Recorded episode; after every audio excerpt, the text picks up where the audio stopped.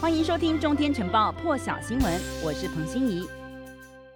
好了，昨天一名十八岁意大利少女注射 AZ 疫苗之后，因为严重血栓死亡，意大利政府更改施打原则，宣布 AZ 疫苗将只供六十岁以上族群施打。而欧盟药品管理局 EMA 疫药疫苗的这个部门负责人呢，他在接受意大利媒体《新闻报》采访的时候说。由于对血栓的担忧呢，而且越来越多 mRNA 的疫苗可以使用，因此呢，呼吁各国也应该停止向六十岁以上族群注射 AZ 疫苗。现在法国和德国正在考虑对六十岁以上族群禁用 AZ 疫苗。如果这些国家选择这么做，AZ 疫苗就完全被排除在接种计划之外。他说：“总之，现在感染数变少了，疫苗更多了，最好使用其他的疫苗。”而从五月二十一号到现在，大陆广州这一次的。印度变种病毒疫情已经持续了三个星期。广东省疾控中心首席专家马文军说，在谈到这个广州疫情到底什么时候结束，他认为保守估计，这次疫情规模应该可以在一百八十例之内，也就是六月二十号之前清零，持续时间一个月左右。因为这次广州疫情有四大特点：由病毒变异株引起的传播，潜伏期短，感染者的这个病毒载量高，传播速度快。病例之间传播链比较清楚，说明应用大数据、流行病学调查的精准性也比较高，也说明了这次疫情还没有大规模的社区流行。而且从空间分布范围来看，大部分确诊个案都相对的集中。从病例来源来看呢，绝大部分病例都是从重点人群还有密切接触者当中发现的，说明病例基本来源是。管控人群，而广东省在这个广州市的疾控中心调查中也发现了，广州有近六成的确诊病例呢，在出现发热、发烧、干咳、头晕，还有无力、喉咙痛以及味觉减痛、味味觉减退，还有腹泻的这些症状之外呢。完全忽略了，其实身边还有疫情正在发生，所以呢，这些人一开始都以为自己是得了普通感冒，结果自己去买感冒药来吃，没有及时到就近的这个发烧门诊来开展核酸检测，以至于延误及时处处理这个疫情的这个病情的时间。专家就说。大陆疫情防控确实遇见了空前不好对付的病毒，也证实了新冠病毒其实不管在低温还是在高温环境之下都是可以传播的。但是变异病毒这一次在广东遭遇到很难突破的防线，预计用不了多长时间，广东就会得到控制。NHK 报道，日本原定二十一号开始实施大企业或者是学校的。职域接种，现在全日空打头阵，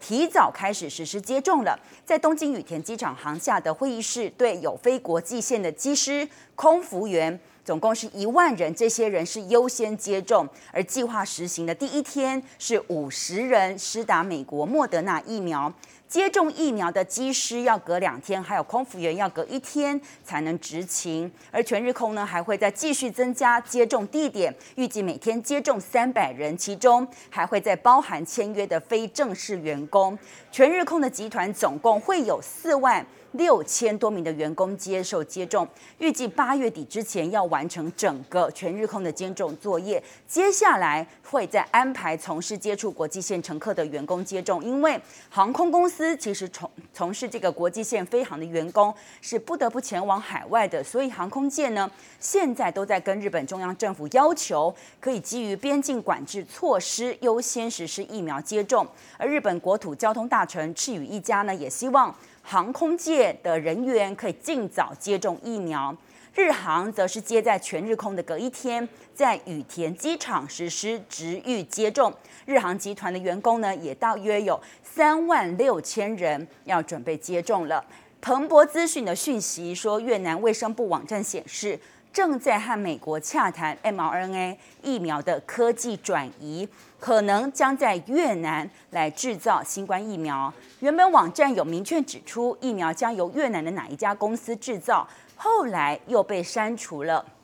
那美国莫德纳还有辉瑞疫苗都是采用 mRNA 技术，越南政府也已经批准使用辉瑞疫苗，另外也批准了 AZ，还有中国大陆的国药集团的疫苗。越南卫生部说。越南当地一家企业已经投资设立年产两亿剂疫苗的工厂，预计呢将在今年第四季或者是明年第一季开始投产。而越南已经确保可以买到一点七亿剂的疫苗，现在已经取得了一百四十万剂。泰国总理帕拉育宣布，评估曼谷疫情在可控制范围之内。今天十四号开始要放宽五种场所防疫规定，包括国博博物馆还有公园将要对外开放，而美容诊所、刺青店以及美甲沙龙还有按摩店都是可以营业的。不过按摩店说，只限于这个脚部按摩。现在曼谷餐厅开放内用，